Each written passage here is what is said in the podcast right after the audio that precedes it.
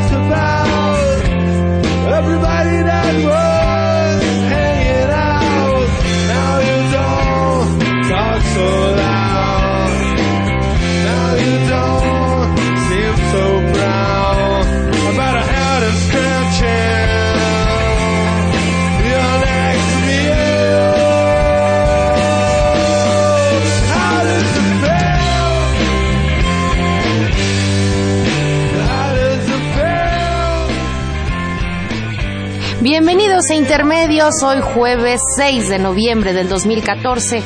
Los saludamos Tania Rodríguez y Juan Manuel Valero con el privilegio enorme de poderlo hacer a través de los micrófonos de Radio No,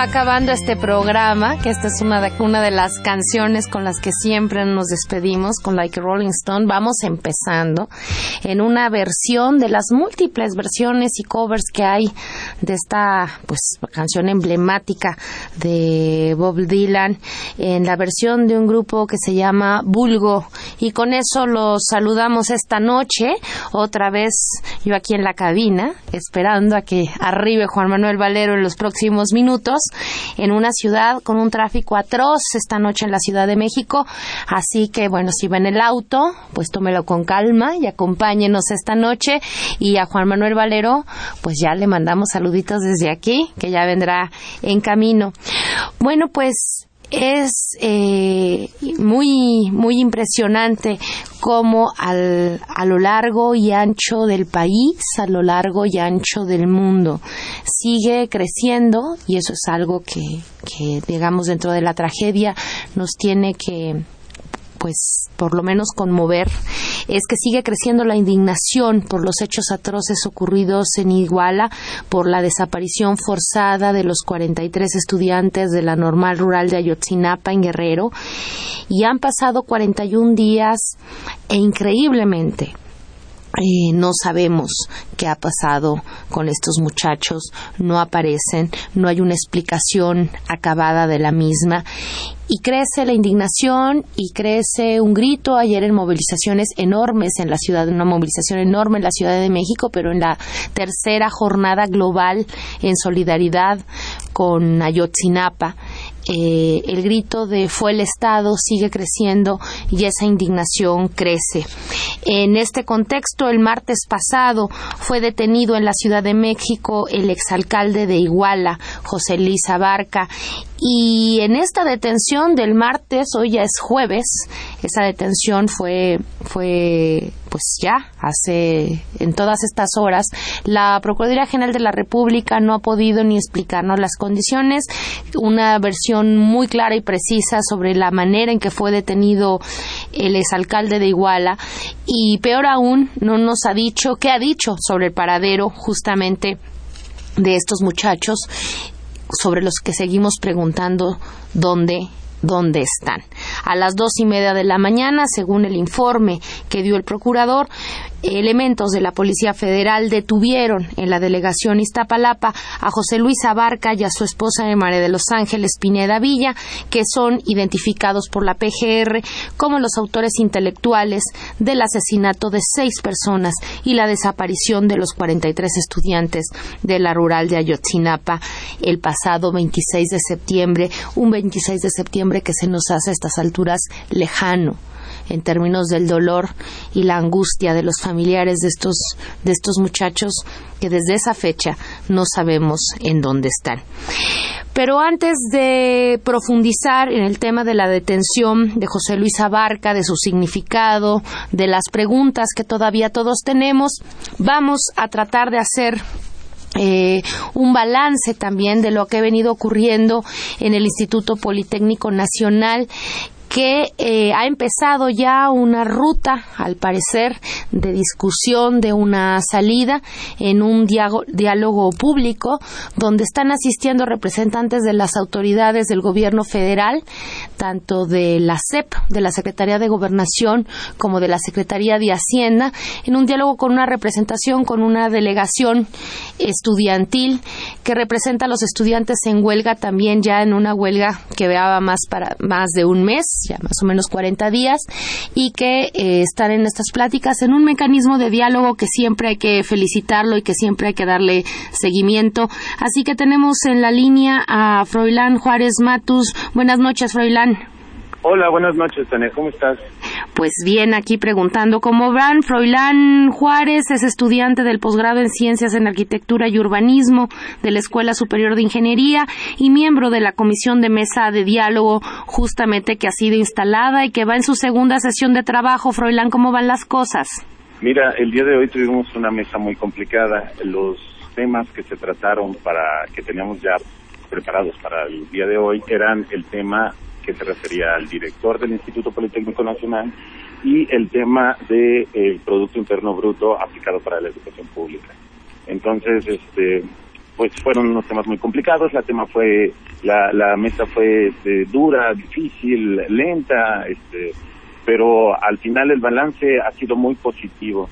Eh, si quieres te puedo decir, por ejemplo, que el primer tema que estuvimos abordando, que es el referente al director, al director que tiene que establecerse para el Instituto Politécnico Nacional fue complicado en el sentido de que desde la mesa anterior que tuvimos ya este, en esta semana se solicitó que se pudiera presentar el director del Instituto Politécnico Nacional en la mesa de diálogo.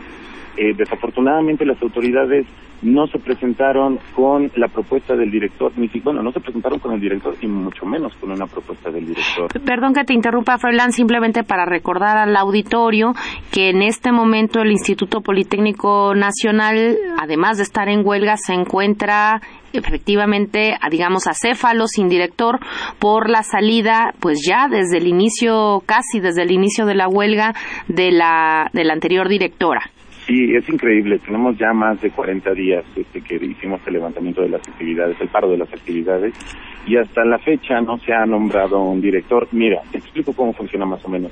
La ley orgánica del Instituto Politécnico Nacional establece que es el, el presidente de la República Mexicana, es decir, el licenciado Enrique Peña Nieto, quien tiene que designar al director del Instituto Politécnico Nacional. Para estos entonces nosotros ya deberíamos de haber tenido un director designado por el el Ejecutivo Federal, pero no lo hemos tenido. Eh, nosotros nos hemos mostrado, nos presentamos en la mesa y lo primero que solicitamos es que nos presentaran al director. Las autoridades nos comentaron que nosotros en la sesión anterior les habíamos hecho la solicitud de que presentaran al director, pero dado que era una solicitud, ellos se amparaban en el hecho de que mm, pues simplemente podían llegar sin él, ¿no? este, por eso también cabe señalar que el día de hoy nosotros exigimos que ya se presentara el director del Instituto Politécnico Nacional para la siguiente mesa. Esto, bueno, dentro de una mesa muy complicada, ¿no? Claro, ¿por, este, qué, ¿por qué para el movimiento de estudiantes politécnicos en huelga consideran, digamos, parecería obvia, pero me interesa la reflexión que plantean, la necesidad de que se nombre al director? Mira, el papel del, director es básicamente la persona que va a sellar con su rúbrica los documentos que se estén realizando, que son producto de la mesa de diálogo. El director tiene el papel principal y fundamental de apoyar a la comunidad politécnica, es decir, su papel es que el Instituto Politécnico Nacional pueda eh, obtener la, lo que se requiera, en este caso lo que se están pidiendo en los, en los documentos. Nosotros queremos tenerlo porque nosotros estamos llegando a acuerdos a través de la mesa de diálogo y es él el que tiene que materializar esos acuerdos. Es decir, nosotros no podemos firmar documentos, nosotros no podemos este, tener ninguna personalidad jurídica este, para que los para que los acuerdos a los que se están llegando sean válidos. Por eso es tan importante que esté el director establecido para este momento. Y como lo dices bien, estamos, estamos en una organización descabezada. Eh, no, no hay una figura que pueda dar el seguimiento a lo que se le está solicitando y eso es a lo que le está pues a, lo que le están apostando los miembros del gobierno, no los representantes del gobierno. Lo que están apostando es que se hagan acuerdos y que eh, no exista una figura que tenga que reconocer esos acuerdos. Por eso dentro de la misma mesa se plantearon cuáles eran las características o cuál era el papel que iba a fungir el nuevo director una vez que se presentara y te digo cuáles son.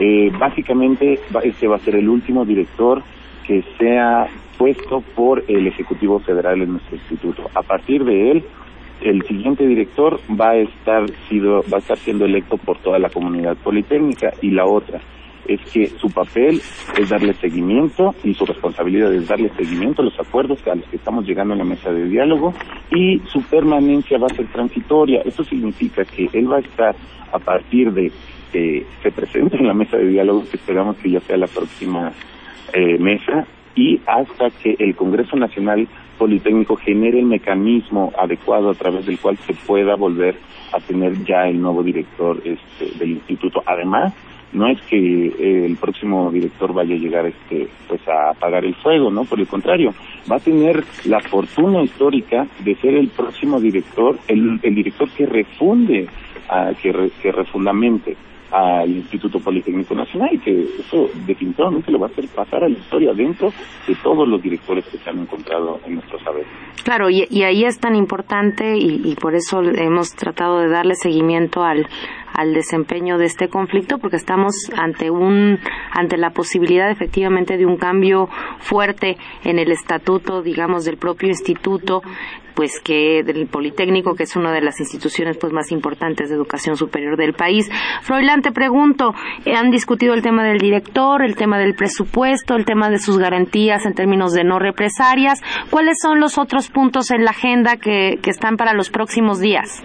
Mira, para los próximos días tenemos en la agenda, bueno, cabe señalar que las mesas se acordaron de tal manera que no vamos a pasar al siguiente punto en la siguiente mesa si es que no ha sido completo en la mesa anterior. Nosotros los temas que hemos llevado hasta ahorita no se han podido solucionar, es decir, no se han materializado de manera eh, clara las propuestas que tiene el gobierno y las propuestas que tenemos nosotros. Vamos a empezar la próxima mesa con el director porque ese es un tema que no se ha concretado. Eh, y además vamos a ver el tema de los grupos porriles, vamos a ver el tema de eh, el sistema de bachilleratos que todavía nosotros nos estamos llevando documentación a las bases, es decir, la comunidad, para que los para que ya los frutos que están saliendo de la mesa puedan ser consensuados y ya estemos dando seguimiento y finalidad a la mayoría de los puntos que si bien la Secretaría de Gobernación Pública nos ha dicho que ya han sido solventados, no existe documentación clara que lo, que lo justifique. Que lo sustente. La dinámica de trabajo sería entonces, si entiendo, Froilán, es que, digamos, esta comisión de la mesa de diálogo establece, digamos, el intercambio con el gobierno, se genera que una minuta de acuerdos, de disensos, así más o menos funciona.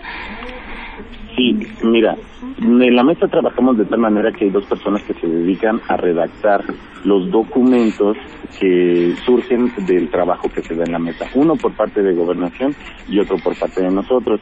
Eh, entonces lo que se hace es que los documentos se intercambian. ¿Para qué? Para poder llegar a un resolutivo. Nosotros en este momento lo que hicimos al finalizar las dos meses, en los dos puntos específicos que tratamos el día de hoy, es decir, el del presidente y el del Producto Interno Bruto, eh, se van a formalizar en un documento que va a contener la información tanto de Secretaría, de, bueno, de Gobernación, de los representantes de Gobernación, como de los representantes de la comunidad politécnica y eh, eventualmente se van a llevar a la comunidad. La comunidad va, va a entregar su respuesta y esa respuesta va a ser materializada en un documento que vamos a presentar en la próxima mesa. Eso significa que para la próxima mesa nosotros ya vamos a poder tener una respuesta sobre eh, el sobre el producto interno bruto, sobre las no represalias, sobre la admisión al sistema de bachilleratos que fueron trabajadas en las mesas anteriores y además vamos a llevar el documento de la recapitulación de los puntos que se vieron en las mesas de hoy.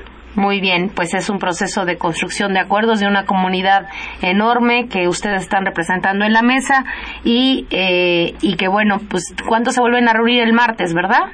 No, nos vamos a ver el día lunes, a la una de la tarde. Muy, muy bien, Froilán, pues seguiremos atentos al desarrollo de, sus, de su asamblea y, por supuesto, al desarrollo de un ejercicio siempre saludable para un país como el nuestro, de diálogo público, de ejercicio de los mejores argumentos y ojalá sea de construcción de acuerdos que fortalezcan al Instituto Politécnico Nacional. Mucha suerte, Froilán. Muchísimas gracias y un saludo a todo tu auditorio. Muy bien. Buenas noches. Hasta luego pues estamos aquí. Interesante el tema del poli y necesario darle seguimiento. Juan Manuel Valero.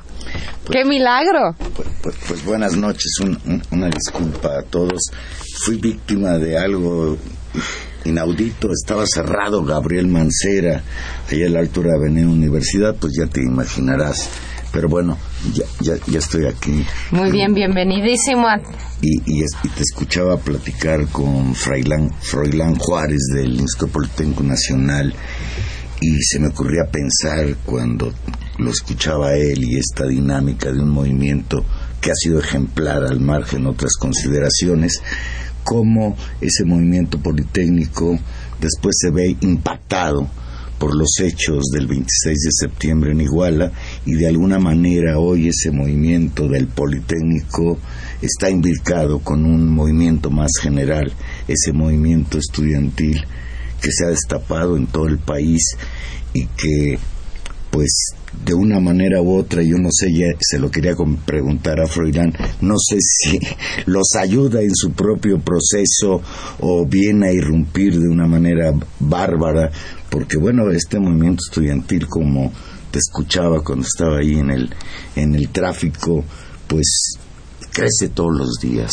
Cada día que pasa sin que aparezcan esos muchachos de la normal de Ayotzinapa, crece el movimiento estudiantil y bueno, ahora alrededor de 80 instituciones de educación superior están en paro de tres días que inició ayer con las movilizaciones a las que tú ya has hecho referencia. Eh, hoy tomaron, eh, clausuraron por cuatro horas un grupo de estudiantes de la normal de la Universidad Nacional Autónoma de México y de otras escuelas eh, durante cuatro horas la Procuraduría General de la República como expresión de una insatisfacción respecto a las investigaciones que hasta ahora eh, lleva a cabo la Procuraduría General de la República porque indudablemente el tema no es la captura de Abarca, sino es dónde están y en qué condiciones se encuentran estos 43 estudiantes. Sí, un, un, 40 días pues terribles en términos de... de 41 ya hoy. 41 días de, de tristeza, de, de, cansancio, de indignación, decían los padres en el templete ayer, llenos de rabia y de cansancio, ¿no? Los, los padres... Eh, pues buscando a sus hijos.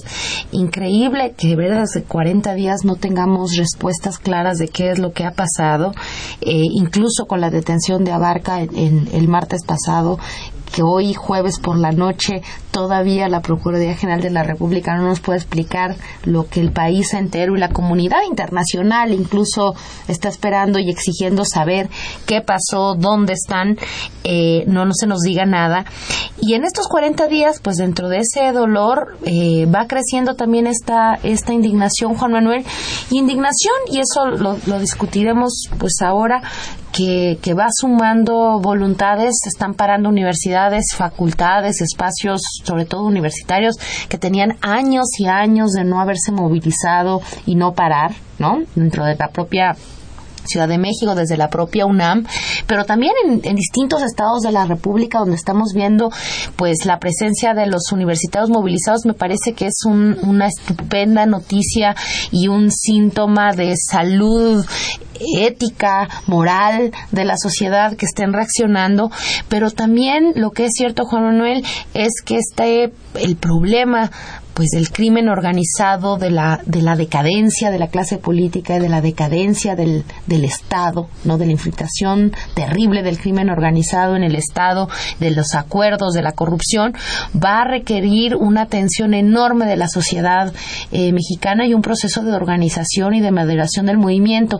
Y ahí, para completar tal lo que tú decías con, con, con los chicos del, los estudiantes del Politécnico, pues han tenido un proceso muy complicado de organización organización, de construcción de representantes, de toma de acuerdos, hasta llegar a una negociación pues complicada con, con el gobierno, ¿no? Pero que en cierta medida nos marca, pues yo creo que también eh, rutas de cómo vamos a tener que procesar socialmente este eh, desastre, ¿no? Términos de crisis profunda por la que estamos atravesando, ¿no? Yo creo que efectivamente hay cosas que aprender y cosas de reflexionar de hacia dónde el movimiento estudiantil podría caminar para seguir teniendo pues el éxito y la presión que ha logrado concitar y la simpatía que, por ejemplo, el Poli ha, tenido en, amplios, amplios espectros de la sociedad mexicana. Bien, hay, hay una cuestión que, que es importantísima. Eh, todos nos hacemos la pregunta todos los días y es una pregunta angustiante. Eh, ¿Cuál es la suerte de los muchachos? Hay muchas hipótesis. Una de ellos, muy fatalista, señala pues que deben estar muertos, que ya después de tanto tiempo si estuvieran vivos eh, sus captores ante toda la efervescencia, ante el, despliegue policíaco que existe en esta zona del estado de Guerrero, el norte de Guerrero y el sur del Estado de México, esta zona que eh, terrible a muy pocos kilómetros de Iguala, estar Celia Guerrero y casi haciendo frontera con Arcelia Guerrero está Tlatlaya.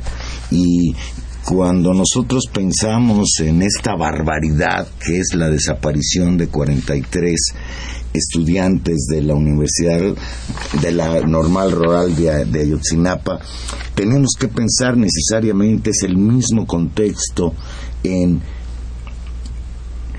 la muerte el asesinato de 22 jóvenes presuntamente eh, delincuentes a manos del ejército mexicano.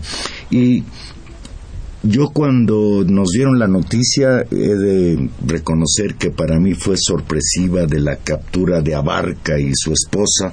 Yo pensaba que Abarca quizás no lo volviéramos a ver que habría desaparecido de la faz de la tierra como en México ha sucedido en otros casos. Estoy recordando el de Manuel Muñoz Rocha y, las, y el asesinato de Ruiz Macié en otra época, en otros momentos de la historia terrible de México en los últimos años. Pero bueno, ahí está ya Abarca.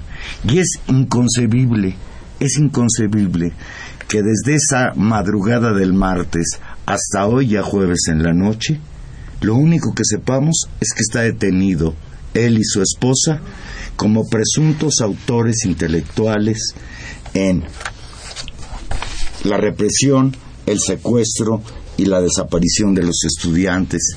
Y uno se pregunta, ante la urgencia, ante la demanda creciente no solo del pueblo de México, no solo del movimiento estudiantil, sino de organismos de derechos humanos en todo el mundo, la comunidad internacional horrorizada por la violencia que vive México, el procurador no nos informa, nos dice que nos va a informar, pero no nos informa si este señor es el presunto autor intelectual, pues que no han podido preguntarle qué pasó ese día, qué órdenes dio, de acuerdo a la versión de la PGR sostenida en declaraciones de un supuesto sicario del crimen organizado de este grupo de los llamados Guerreros Unidos, pues el alcalde debería saber qué órdenes dio y cuál es la situación en la que se encuentran los muchachos, pienso yo. Porque además son estos dos, más los 56 detenidos que tenían entre policías municipales, miembros de los rojos, gente que ha estado implicada, y siguen de decirnos nada. Y mientras el silencio ocurre, digamos, se desvía la atención del, del punto central, que es justamente dónde están los 43 muchachos, poniéndonos a discutir a través de trascendidos y de especulaciones alrededor de que si si estaban en Iztapalapa, que si estaban detenidos por una familia Berumen, que si tenía que ver con gente del PRD, que si y, sí, y entonces desviamos, la, digamos, la discusión con respecto a, a, las políticas de encubrimiento que me parece importante ser investigadas, pero donde la información sustantiva, la, la, digamos, la que es primordial, es saber dónde están los 43 y efectivamente desmontar toda la estructura de corrupción que había alrededor de estos, que puede empezar en Iztapalapa o terminar en Iztapalapa, pero que alcanza a las autoridades del Estado de Guerrero, seguramente a los partidos políticos, seguramente al Congreso Estatal, seguramente a una red de empresarios y de lavadores de dinero que no te explicas cómo este señor Abarca pues tenía todas las empresas que tenía, cómo no se registró, cómo nadie en Hacienda se dio caso, es decir, cómo nadie en el sistema estatal, en todos sus niveles, pudo advertir el tamaño, ¿no?, del problema de este caso que yo creo que ojalá fuera una excepción, pero que hay muchos otros abarca por ahí. Los otros abarca también nos interesa saber quiénes son esos que son sus cómplices. Porque mira, Tania, desde la propia captura que ha dado a pie para que muchos de nosotros pensemos, yo me incluyo, en que se trató de un montaje, en que quizás el señor Abarca, como él mismo declaró, ya estaba harto de estar este, huyendo, escondiéndose, dicen que estuvo en Monterrey, luego en Boca del Río, en fin, eh, anduvo por todos lados y finalmente lo encontraron en Iztapalapa. En una primera versión, la Procuraduría General de la República nos dijo que los policías federales lo habían encontrado en una vivienda que él estaba alquilando.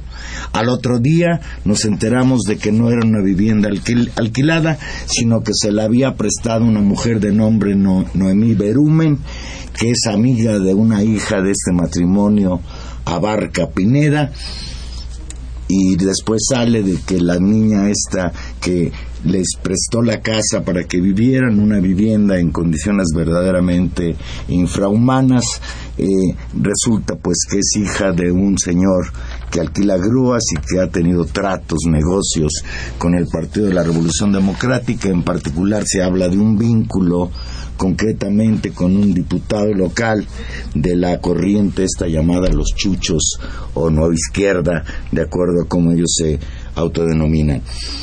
Y hay escenas que nos parecen muy raras, al menos nos sorprenden y además pues ya estamos escamados, no les creemos nada. Un tipo que a las dos de la mañana lo sorprenden y andaba de traje, la mujer regateando con los policías que si la dejaban arreglarse o guardar sus cosméticos. Situaciones que no son las que normalmente cabría encontrar en un momento en el que la policía llega, irrumpe en una vivienda y sorprende a las dos y media de la mañana a dos prófugos de la justicia que ni más ni menos, de acuerdo con la Procuraduría General de la República, son los responsables de esto que hoy tiene preocupado a todo el país. ¿Dónde están esos muchachos que ese día llegaron a Iguala a hacer una colecta? Eso es una ironía bárbara, una colecta para venir a conmemorar el 2 de octubre de 1968. Y mira, en qué situación estamos.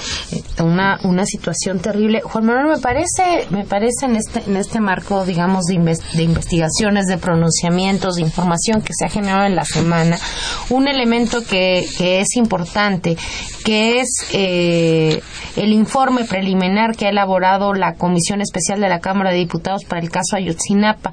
Y lo señalo no porque le tengamos ninguna, ninguna confianza a estas alturas tampoco a los propios diputados, pero me parece que hay elementos que sí son importantes que se dicen ahí y que han, han hecho un avance o que deberían obligar a que la Procuraduría General de la República y las autoridades correspondientes efectivamente empiecen a hacer eh, averiguaciones previas en contra de un montón de gente que parece que está implicada. En la conclusión de esta comisión especial, deja claro que la, en, los hechos atroces de esa noche de, septiembre eh, en Iguala, el acoso, la persecución de los normalistas, el asesinato, la cacería que se desató esa noche fue atestiguada y no hicieron nada. Autoridades del nivel estatal y federal, incluido el ejército mexicano. Y creo que eso es un tema sustantivo. Y no lo estoy diciendo, no lo decimos tú, no lo decimos yo, no lo dicen fuentes periodísticas, lo dice la Comisión Especial de la Cámara de Diputados. Que además es una comisión plural que incluye a los distintos partidos que tienen representación en el Congreso.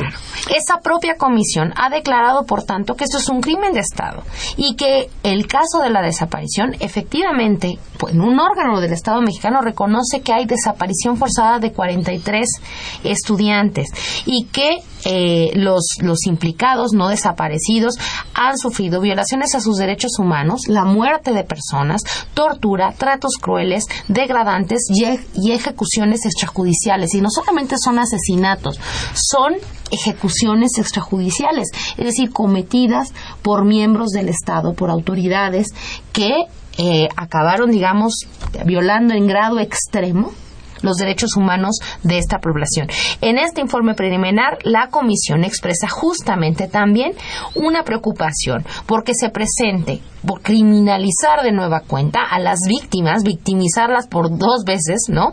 Como una manera de justificar los hechos que sufrieron y sufren sus familiares, ¿no? Señalando o tratando de señalar que habían estado infiltrados por grupos delictivos. Y aquí en el documento de Cuartilla se responsabiliza de esos dichos, particularmente al exgobernador de Guerrero, Ángel Eladio Aguirre Rivero, quien le dijo a la comisión que estas normales estaban infiltrados por grupos delictivos. Señor Aguirre, hay, hay documentos en los que se confirma que hay una animosidad entre el señor Aguirre y, los normalistas en general y esta normal, normal en particular. Mira, una dentro de el, este balance o, o, informe de la comisión de la Cámara de Diputados, comisión especial para el seguimiento del caso Ayotzinapa, ya lo señalabas, pero yo creo que es una cuestión que es muy importante.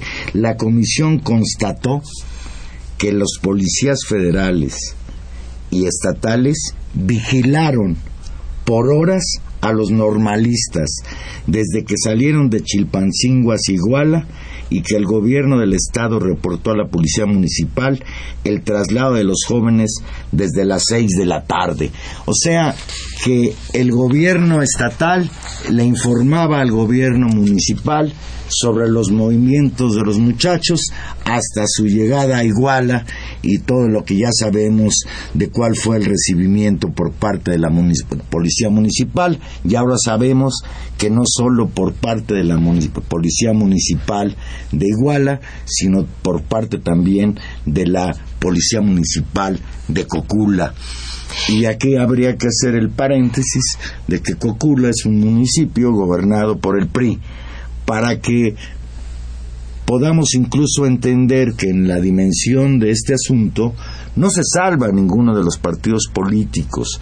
Efectivamente, la responsabilidad del Partido de la Revolución Democrática es mayúscula parece increíble que pueda llegar a ocupar, es una vergüenza que en este país pueda llegar a ser presidente municipal de una ciudad, de una ciudad incluso emblemática en la historia de este país en la época de la independencia, cómo pueda llegar ese señor comprando voluntades con dinero del crimen organizado, como se señala, cómo pueda llegar al poder. Pero por el otro lado, la Procuraduría General de la República, la Secretaría de Gobernación, que han reconocido que estaban enterados de quién era este señor Abarca, de que el señor este era responsable del asesinato de incluso militantes de su propio partido y no hicieron absolutamente nada. Y en este caso, la omisión es un crimen, Tania, un crimen también de lesa humanidad. Por supuesto, y sigue, porque este mismo informe reporta en todo caso que son no solamente las autoridades policíacas sino también las militares fueron alertadas y conocieron de la balacera y de la agresión y no intervinieron. Es decir, se estaba asesinando a mansalva a ciudadanos mexicanos y autoridades responsables no intervinieron. Y aquí hay reportes que son incontestables. A las 9.32 de la noche se recibieron llamadas al servicio de emergencia sobre la presencia de estudiantes en la terminal de autobuses y ocho minutos después el coordinador operativo de la región norte de seguridad Pública Protección Civil fue informado de detonaciones de arma de fuego en el centro de Iguala. Es decir, están los registros de estatales cómo estaban reportándose las cosas. La Comisión Especial señaló, por tanto, que las autoridades estatales sí sabían lo que estaba pasando, siguieron a los estudiantes, conocieron lo que había hecho la policía del estado, digamos, lo que estaba ocurriendo con la policía municipal y la policía del estado de Guerrero, al mando del exgobernador, no actuó frente a las irregularidades y frente a las balaceras y el asesinato de los estudiantes. Incluso, y esto me parece pues también terrible porque esto complementa el dicho de los estudiantes normalistas detenidos que han dicho cómo fueron detenidos y pidieron ayuda al ejército, el informe de la Cámara de Diputados dice que a las 10:15 de la noche, recordemos que estas balaceras duraron por horas en esa noche de terror, a las 10:15 de la noche, la comandancia del 27 Batallón de Infantería del Ejército Mexicano estableció comunicación con el secretario de Seguridad Pública de Iguala, quien minimizó los hechos negando que el personal bajo su mando haya realizado disparos durante la persecución que significaron con los estudiantes. Pero bajo los dichos de los estudiantes, estos fueron retenidos, incluso los estudiantes heridos de bala, por miembros del ejército. Todo esto es lo que nos tiene que explicar la PGR y todo esto es lo que tiene que investigar y sancionar la PGR una vez que nos haya dicho dónde están los 43 muchachos. Vamos a hacer una pequeña pausa y aquí regresamos. Recuerde que estamos en vivo. Usted se puede comunicar con nosotros al 5536 8989. Llámenos coméntenos qué piensa usted sobre esta situación gravísima en que estamos viviendo.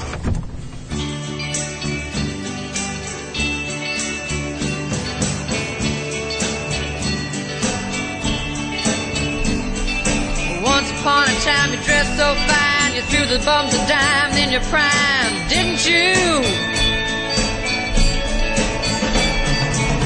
People call, say beware doll, you're bound to fall, you thought they were all kidding you.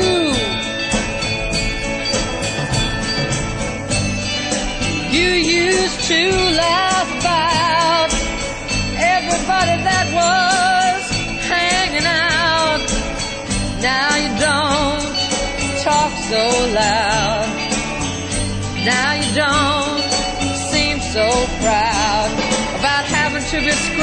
sin.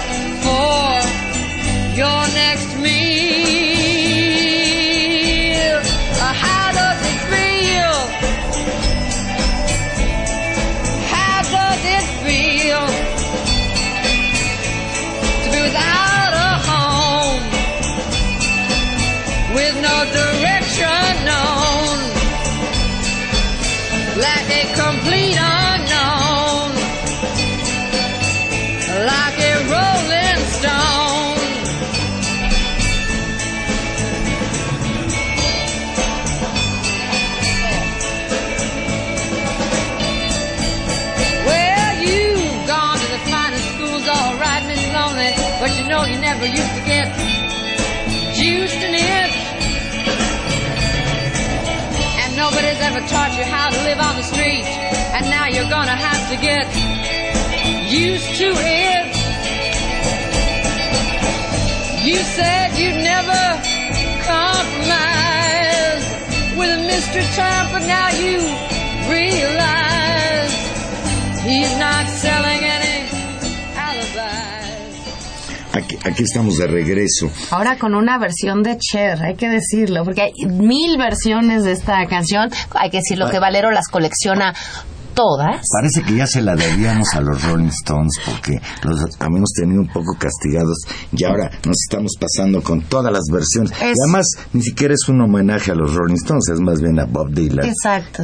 Que- o sea, muy mal que todo. incluso la versión de los Rolling es un homenaje. Y la versión de los Rolling Stones no la vamos a escuchar hoy tampoco. Tampoco. Pues mira, Tania, eh, en, en este contexto a mí me llamó muchísimo la atención que el lunes pasado, y aquí otra vez entra la suspicacia, a lo mejor ya enterado que estaban próximos a capturar al señor Abarca, Enrique Peña Nieto convocó a un pacto nacional de seguridad.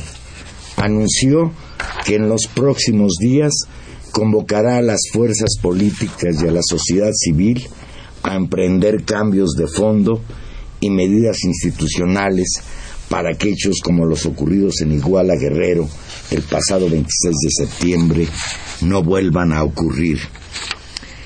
Y caray, lo primero que yo me pregunto, ¿qué, ya para el señor Peña Nieto está cerrado el expediente de Iguala? La asignatura pendiente siguen siendo los 43 eh, muchachos desaparecidos.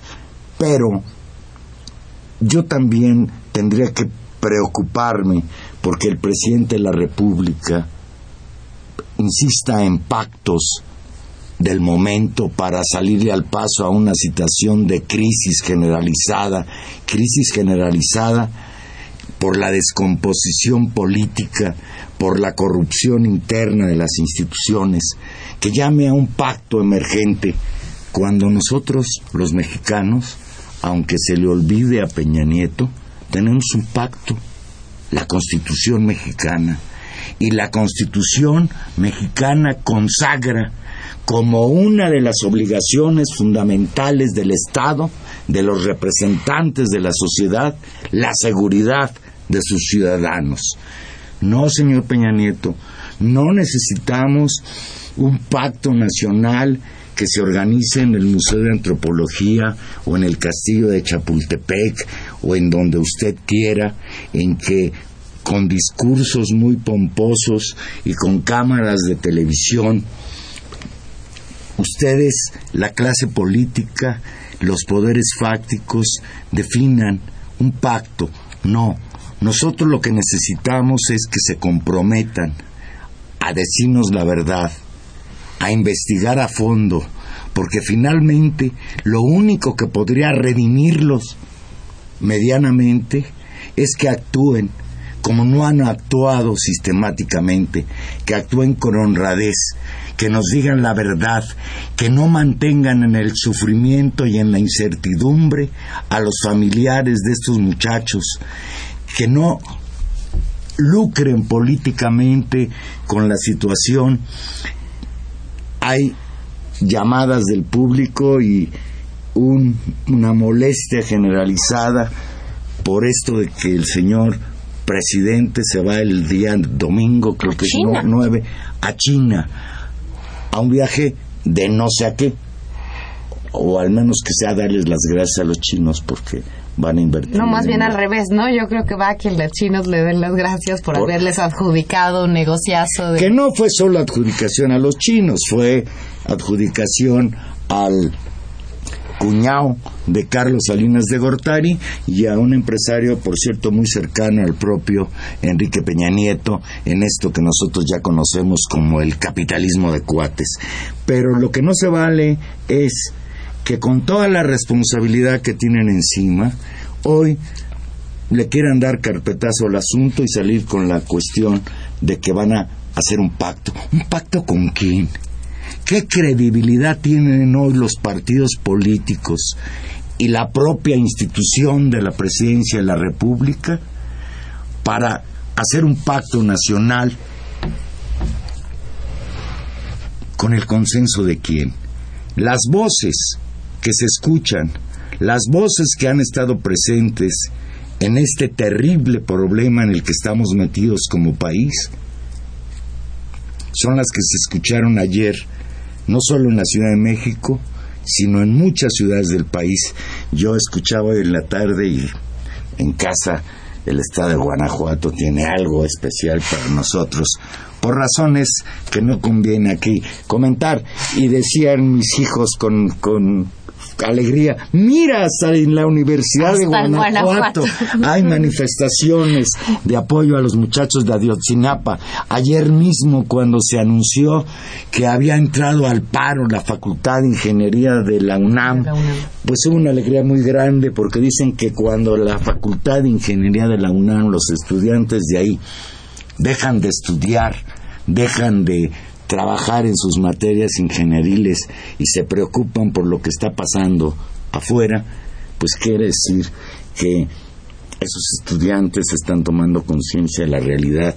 Aquí Christopher Escamilla, que hoy nos está haciendo favor de ayudarnos con la producción, nos dejó un- una frase que ha recorrido las marchas, que por todos lados eh, Se repite. se, rep- se repite y que creo que encierra bien el sentido de lo que ha sido esta movilización estudiantil, de lo que ha sido este paro activo, este paro activo concebido, como dice Pietro Ameglio, no como un dejar de ir a clases y tomárselo como un día de asueto, sino como un paro en el que los estudiantes trabajen doble, trabajen estudiando y trabajen en solidaridad. Dice este mensaje, no puedo dar clase, me faltan 43, me faltan 43 alumnos, o como dice por allí, también un mensaje de una niña, ahora uno de mis, de mis futuros maestros está desaparecido. Sí, ha, ha sido ha sido conmovedora la reacción del tamaño de la de la atrocidad. Y, y la verdad es que es eh, como tú dices muy muy sano que grupos de estudiantes se estén movilizando y ahora me parece que el desafío el desafío está en, en fijar mejor la demanda, este enojo que tenemos, estos gritos que se escuchan incluso en las marchas de fuera Enrique Peña Nieto, de que se vayan todos, ¿no? Sí, hay, hay mucho Sí. enojo, mucho desánimo, mucha angustia, mucho miedo, muchas ganas de tratar de cambiarlo y creo que, que lo que viene por delante es que vayamos a tener que empezar a pensar los mecanismos que nos vamos a dar para para hacer esta transformación que requiere el país, que requerimos todos, porque nos estamos jugando en buena medida pues la vida misma, ¿no? Nuestra nuestra nuestro nuestro desarrollo como sociedad, impedir que nos maten. Dice Norma Arias y en ese sentido, después de las movilizaciones que sigue de la protesta en la marcha, ¿qué nos falta? Yo creo que esa es la pregunta con la que nos quedamos todos. Estamos en la tercera jornada general de movilizaciones. Qué importante que se dé, qué qué maravilla, digamos que por segunda vez, sobre todo estas dos últimas marchas de hace 15 días ahora, han sido movilizaciones enormes con grandes contingentes estudiantiles, de organizaciones sociales, pacíficas, habría que decirlo, donde el ánimo ha sido muy ciudadano, muy, pros- muy propositivo, muy dolido, muy indignado, pero también con, con esta con esta como fuerza que da que da que seamos muchos y que sentamos que tenemos la razón y que nos estamos acompañando. Y eso es, eso me parece muy importante. Pero efectivamente incluso una vez que esperemos, sepamos qué pasó hoy y estos muchachos aparezcan e incluso si se castigaran a los culpables, tenemos una lista de 20.000 desaparecidos, tenemos cientos de fosas clandestinas en el país y tenemos efectivamente una clase política corrupta y unas instituciones que se han podrido y tenemos que plantearnos como sociedad la tarea de enfrentar ese problema y ese es un problema que no se resuelve en una semana, en 15 días, en un mes. Tenemos que pensar cómo vamos a construir la organización, los recursos, los proyectos, las tareas que nos vayan involucrando y que nos permitan salir pues de esta profunda crisis en la que estamos. Dice Rebeca Gutiérrez, que nos llama de Álvaro Obregón, Peña Nieto es responsable de lo que pasa, sabía que atacarían a los normalistas, no debería salir de México, sale huyendo como lo es un cobarde, dice Ramón Guzmán, México no se merece un presidente tan inepto como Peña, o será que sí. Yo no sé, y creo que esta afirmación que hace Rebeca Gutiérrez de que Peña ya sabía que iban a atacar a los normalistas, bueno, pues es difícil de, probar. Incluso pienso que es improbable, pues, de que Peña Nieto haya estado enterado de esto. Él es responsable como jefe del gobierno mexicano de la participación por omisión o por complicidad de la Policía Federal que depende del gobierno federal, del ejército que del cual es el jefe máximo eh, Peña Nieto. Es un problema de la estructura del poder y del desgaste de este poder, de este poder en el que el único pacto, hablando de pactos que hemos visto y que florece en México, es el pacto de la impunidad pacto de la impunidad que ya no solo alcanza al que tenía el monopolio de la impunidad en México, el Partido Revolucionario Institucional, sino que se extiende a los demás partidos, el Partido Acción Nacional, el Partido de la Revolución Democrática y todos los demás, los pequeños partidos, algunos de ellos pues verdaderas franquicias eh, eh, electoreras que pues están ahí lucrando, lucrando con la antidemocracia que se practica en México. No puede haber un país democrático real en donde el autoritarismo sí pueda asesinar o desaparecer a unos muchachos por el delito, el delito de manifestarse, de protestar. Dice, dice, lo, dice Agustín Mondragón. Dice, los problemas de Ayotzinapa del Politécnico, Enrique Peña Neta traidor a los mexicanos y servil a las empresas extranjeras, lo está canalizando para golpear a los partidos contrarios, el PRD, el PAN, para lograr establecer al PRI con toda su corrupción. Pues ya no lo necesita, el PRI está en el poder. Dice Jaime, no es culpo a los abarca, pero de que fue montaje, su aprehensión lo fue. No, y, y, la, y el tema es los, es los abarca, pues son una pieza importante y qué bueno que están detenidos porque lo, lo merecen, son unos criminales, pero necesitamos que sean también detenidos toda la red de complicidades que los puso donde estaban y que les permitió mover el dinero y los recursos políticos que han, que han hecho. David García, dime el medio que, que vieres y te diré la realidad que fuere. Increíble el montaje televisivo en la aprehensión de los Abarca. Y, y lo que tú dices, ¿no? Nos hizo recordar a cómo se A las producciones Genaro García Luna. ¿No estará Genaro García Luna asesorándolos? No, y, y, es que ese es el tema. Es decir, hay, un, hay también un quiebre profundo de confianza. Es decir, uno espera que el gobierno diga, pero la verdad es que dicen y terminamos por no, por no creerles por toda la experiencia previa y no se puede como tú decías, no podemos decir, ay, bueno, pues borrón y cuenta nueva. Es muy difícil que, que después de lo que hemos experimentado se Dice Silvia García de la Benito Juárez. Ah, esto es interesante, Silvia. Dice, no creo que los anarquistas, entre comillas, que quemaron el Metrobús sean del movimiento. Si así fueran, estarían quemando la PGR o incendiando los pinos. Yo pienso que son pagados por el gobierno Gracias, no, gracias a ti Silvia por llamarnos. Es un tema, un tema muy interesante, pero, la verdad. Yo, yo sí quiero hacer una acotación. Estoy totalmente con ella.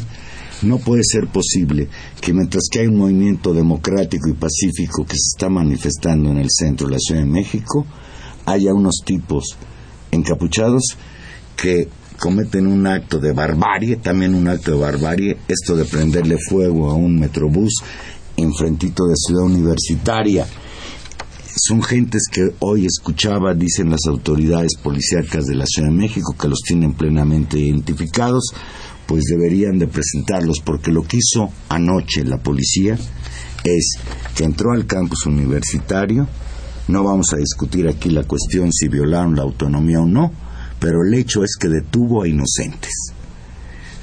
Agarró presos a dos muchachos, a dos estudiantes, uno de, de, pos- de- de- de posgrado, creo que se apida Landeros, traía el apunte, pero olvidé eh, con las prisas de llegar corriendo el apunte, pero sí hay que hacer mención también de esto.